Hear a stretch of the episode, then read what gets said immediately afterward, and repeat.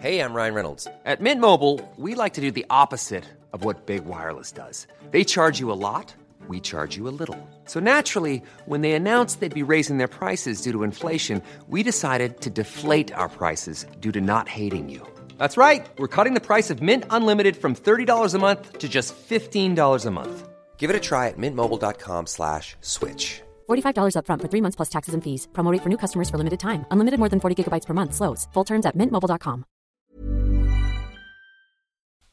Olá, amigos e amigas do saber. Neste episódio de hoje falaremos sobre Ludwig Feuerbach, filósofo da libertação. Feuerbach elaborou uma das mais sofisticadas críticas ao cristianismo e sua obra foi de fundamental importância para Karl Marx. A tese básica de Feuerbach é a de que a teologia é uma antropologia invertida e que tudo o que as religiões falam sobre Deus se refere, na verdade, à própria essência do homem.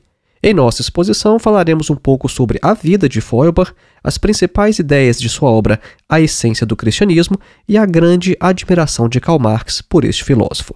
Então vamos lá, acompanhe.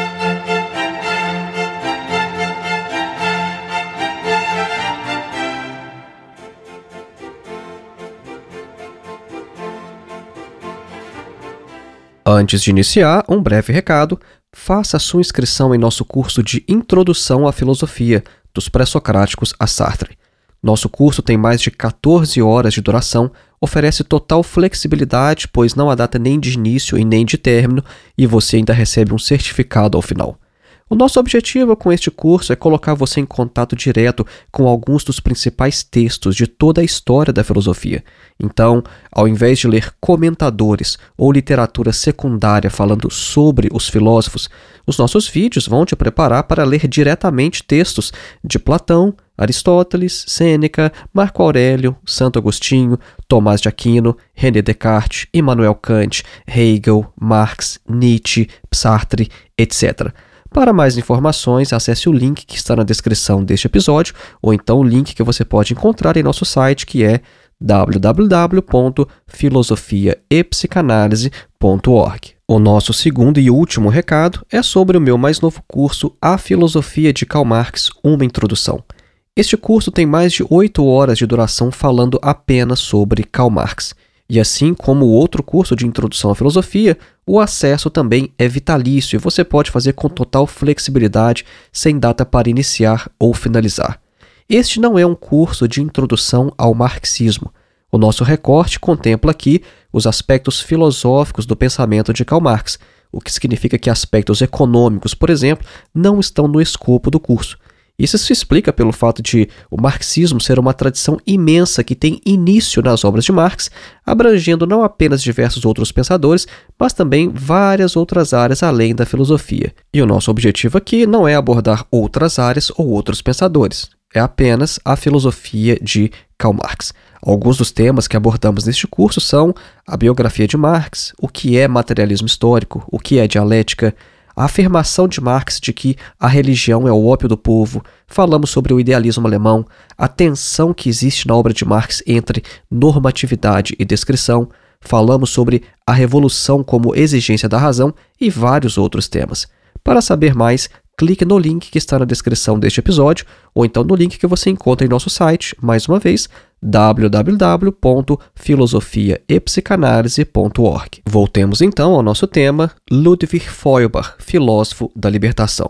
Seria difícil encontrar um movimento emancipatório do século XIX que não tenha sido influenciado de uma forma ou de outra por Ludwig Andreas Feuerbach. Os dois autores deste período que mais projetaram o nome de Feuerbach foram Karl Marx e Friedrich Engels. O primeiro, Karl Marx, com as suas famosas teses sobre Feuerbach, e o segundo com a obra Ludwig Feuerbach e o fim da filosofia clássica alemã. O que acontece é que os pais do socialismo científico, Marx e Engels, se tornaram tão grandes que, ao mesmo tempo em que divulgaram o nome de Feuerbach, acabaram também involuntariamente ofuscando aquele filósofo sem o qual a obra dos dois não teria sido possível. Compreender a obra de Feuerbach é importante hoje não apenas para mergulhar no caldo cultural do qual surgiu Marx, Engels e o marxismo, mas também para compreender melhor as lutas do presente, que na maioria das vezes ainda são as mesmas enfrentadas por estes autores. Vamos começar falando um pouco então sobre a vida de Feuerbach. Seu nome é Ludwig Andreas Feuerbach e ele nasceu em 28 de julho de 1804 em uma cidade chamada Landshut, na Alemanha. A família era protestante e carregava os valores progressistas do pai, que é o famoso jurista Paul Johann Anselm von Feuerbach. O nosso Ludwig teve sete irmãos, sendo vários deles bem-sucedidos em suas áreas de atuação. Então, na família de Feuerbach havia um arqueólogo, um matemático, um jurista, um linguista e um filósofo, de modo que os Feuerbach eram praticamente uma sociedade científica em família. Ludwig concluiu seus estudos do que a gente poderia chamar de ensino médio no Brasil na cidade de Ansbach, em 1822, e no ano seguinte começou a estudar teologia em Heidelberg. Feuerbach se tornava, no entanto, cada vez mais crítico das lições dos teólogos, e seu ceticismo aumentava em relação a tudo o que acreditava até então. Nesse momento, ele muda de curso e vai estudar filosofia.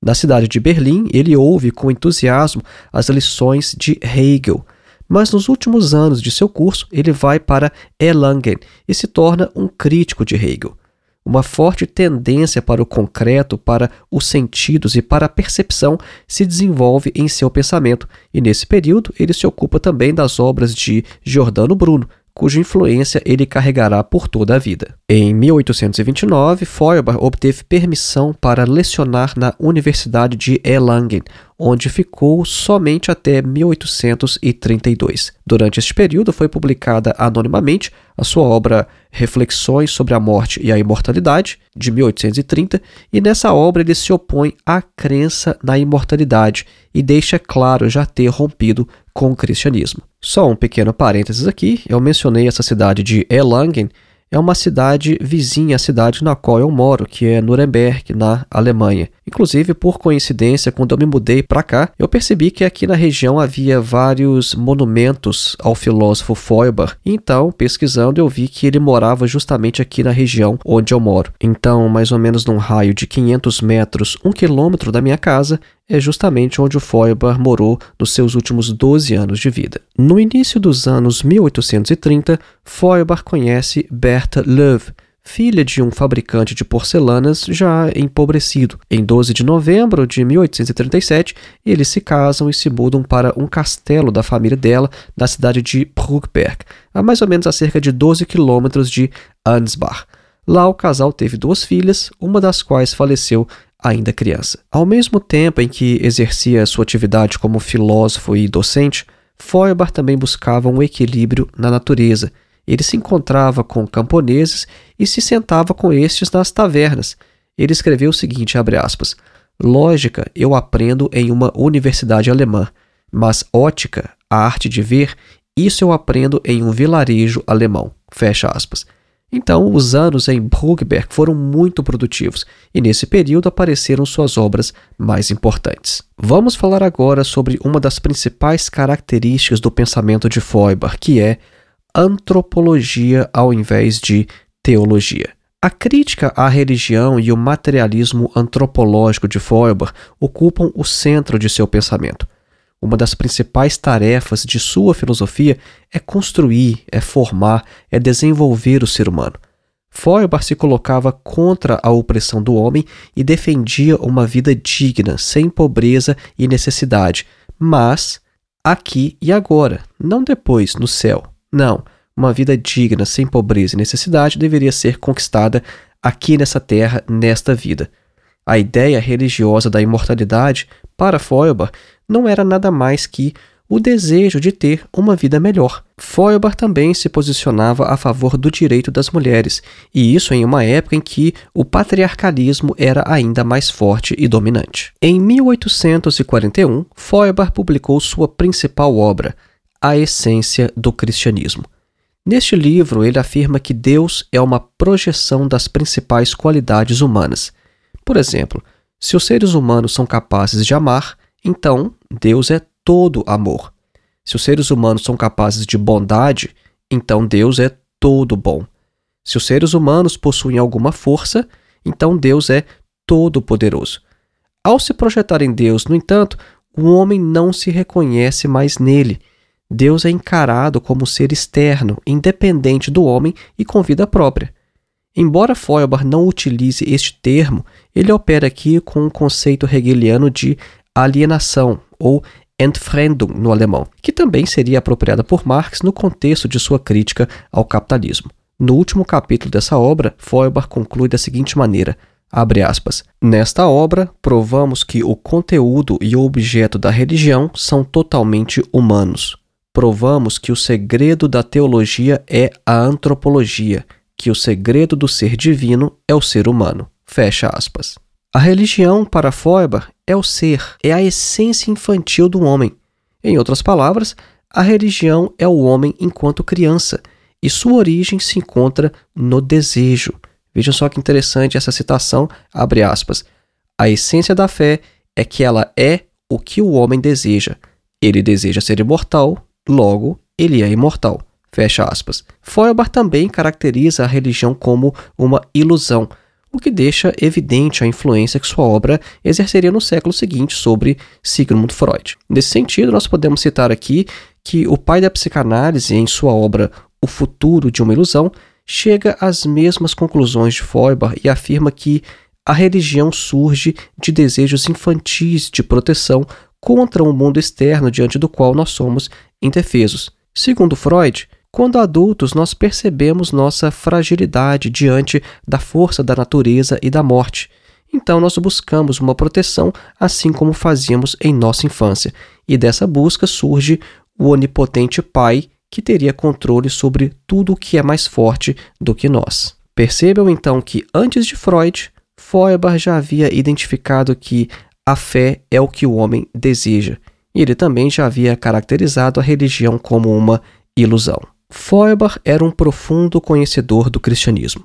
Sua análise não se restringe a afirmações gerais sobre a relação entre as essências divina e humana, mas revela também como diversos dogmas e sacramentos cristãos podem ser explicados através de sua redução da teologia à antropologia. Então, após explicar sobre as essências do homem e de Deus nos dois primeiros capítulos de sua obra, A Essência do Cristianismo, ele vai investigar alguns aspectos tais como Deus enquanto essência da razão, Deus como essência moral ou lei, o segredo da encarnação, o segredo do Deus sofredor, o mistério da Trindade e da Mãe de Deus e o segredo da ressurreição e do nascimento sobrenatural.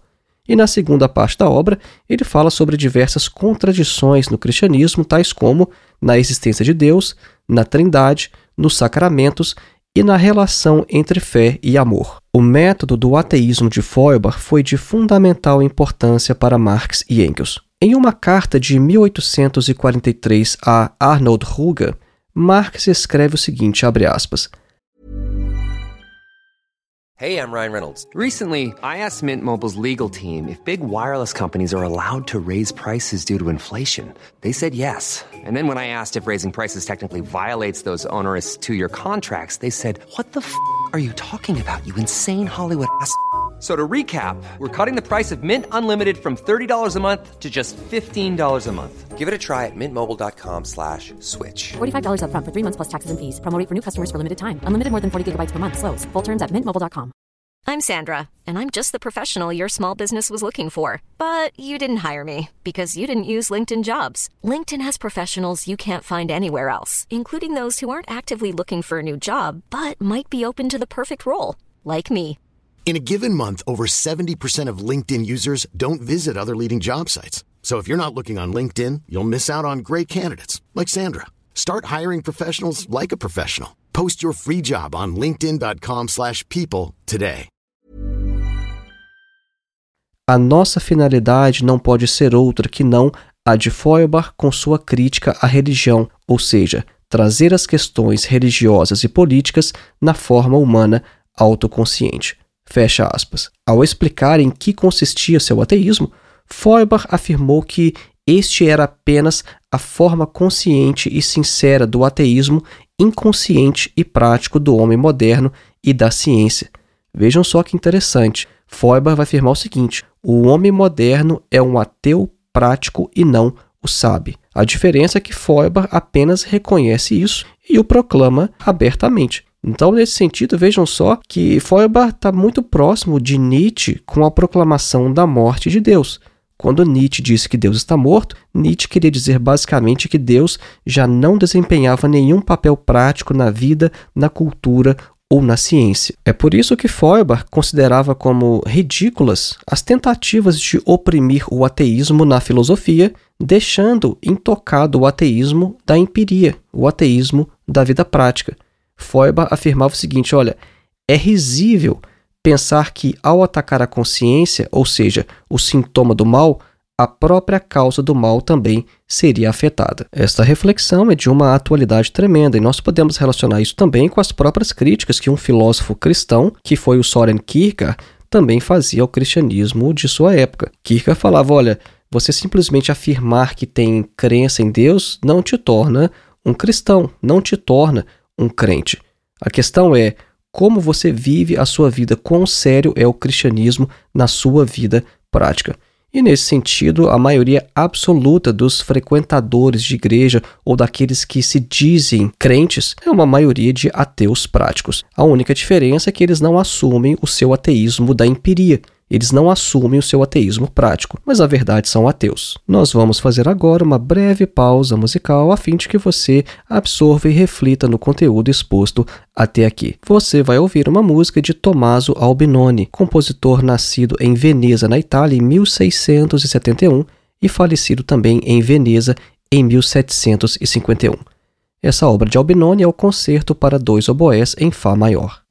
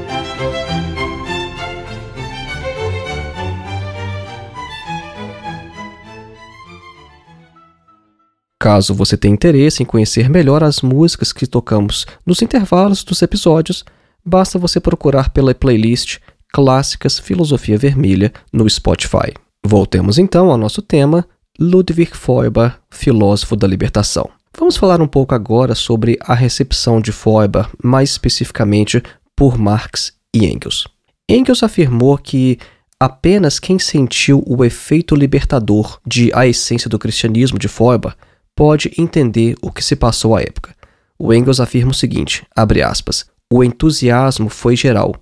Todos nós éramos, naquele momento, Feuerbachianos, a exaltação com que Marx recebeu a obra e o quanto esta lhe influenciou, apesar de todas as reservas críticas, podem ser lidos em A Sagrada Família. Fecha aspas. A admiração de Marx por Feuerbach aumentou ainda mais quando, dois anos depois, este publicou a obra Fundamentos da Filosofia, em 1843, obra na qual Feuerbach define o homem como um ser social.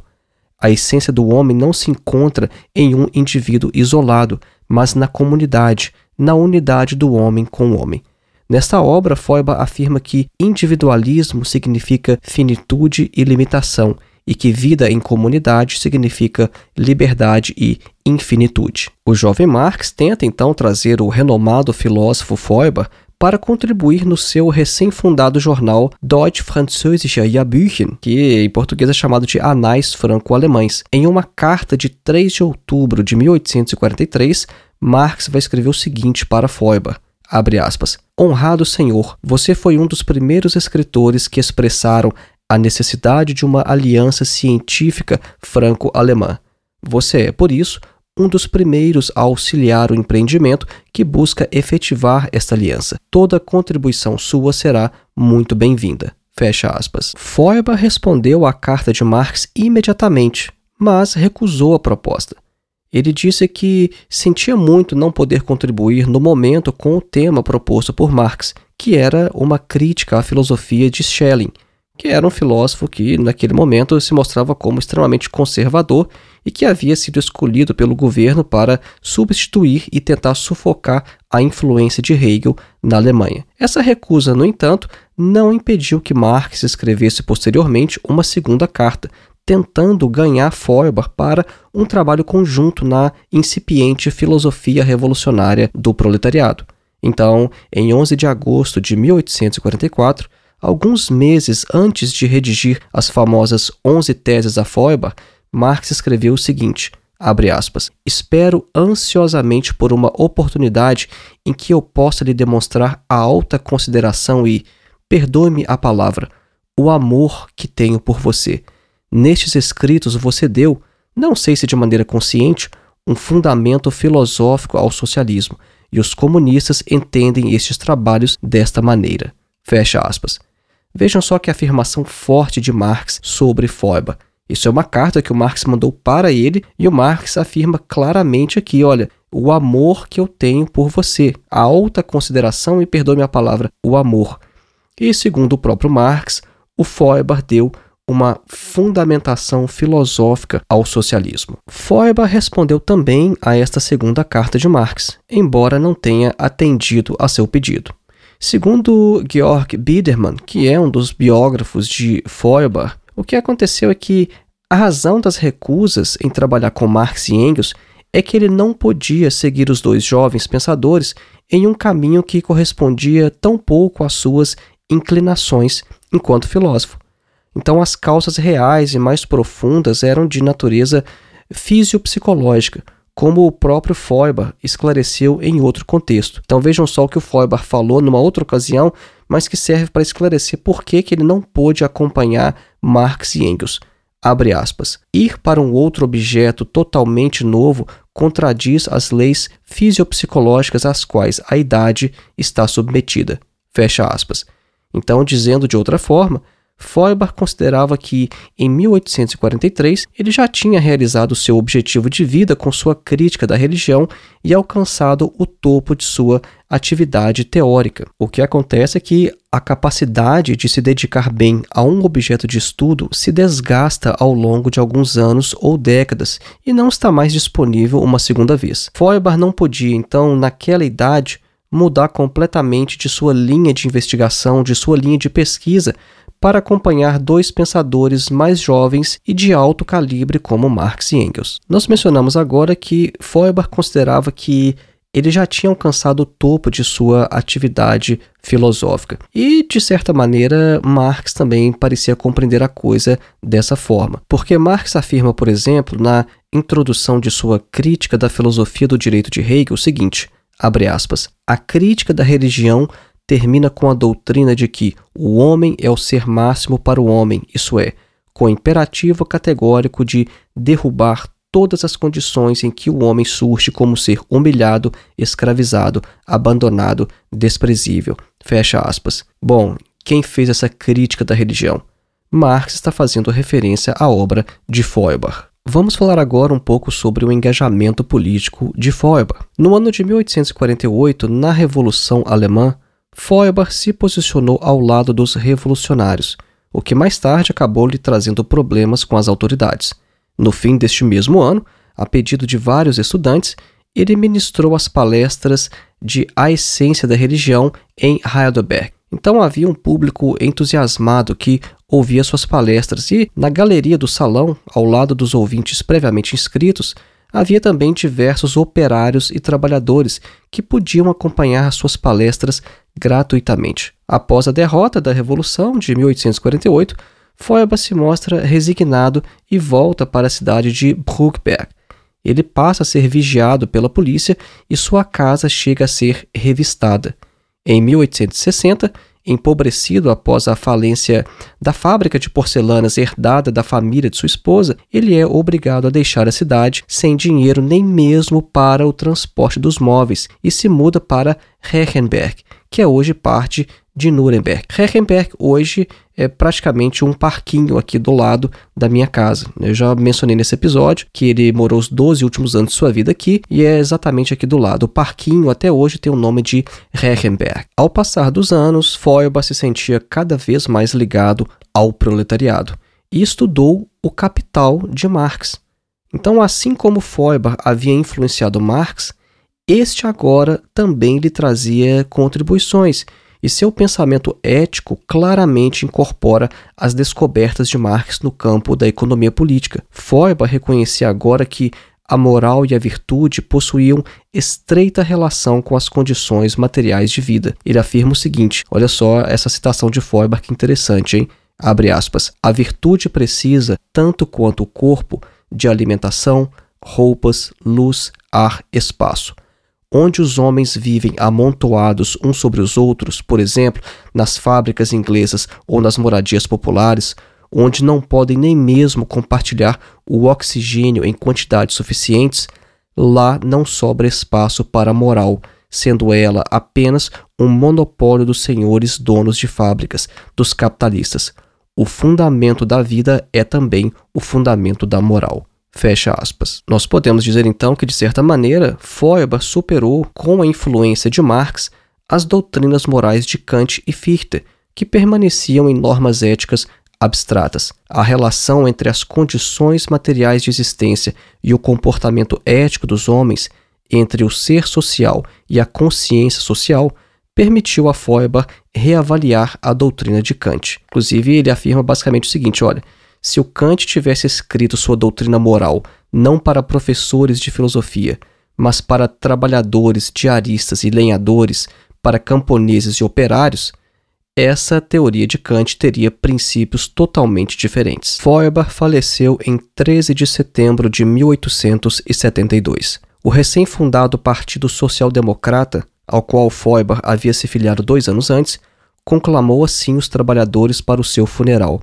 Aspas. Trabalhadores, companheiros, o grande lutador pela libertação do povo em relação à escravidão espiritual, o famoso pensador, o instruído filósofo Ludwig Feuerbach, caiu para a morte e nem a situação política e nem a situação social pela qual ele nos é conhecido vos impedirá de nos estender as mãos para uma manifestação de massas contra o sacerdócio. Fecha aspas. Dois dias depois de sua morte, seu corpo foi levado por uma multidão de pessoas, a maioria trabalhadores, e um mar de bandeiras vermelhas ao cemitério Johannes Friedhof, em Nuremberg. Entre 6 e 10 mil pessoas compareceram ao seu funeral, o que correspondia a aproximadamente 10% da população da região naquela época. E ainda hoje, todos os anos no dia de sua morte, buquês de flores são deixados no túmulo de Feuerbach.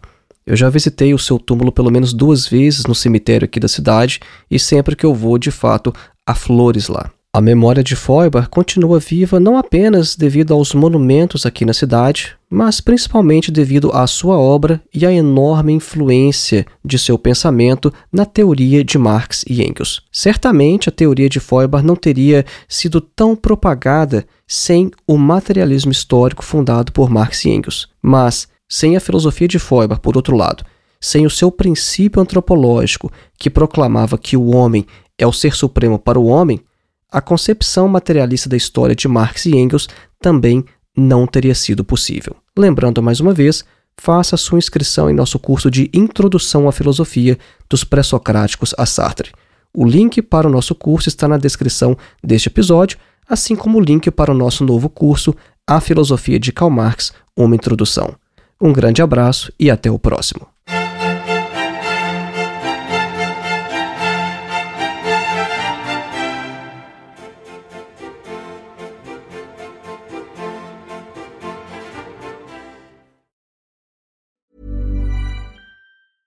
Selling a little or a lot? Shopify helps you do your thing however you cha-ching. Shopify is the global commerce platform that helps you sell at every stage of your business. From the launch your online shop stage to the first real life store stage, all the way to the did we just hit a million orders stage. Shopify is there to help you grow. Shopify helps you turn browsers into buyers with the internet's best converting checkout. 36% better on average compared to other leading commerce platforms because businesses that grow grow with Shopify. Get a $1 per month trial period at Shopify.com slash work. shopify.com/work.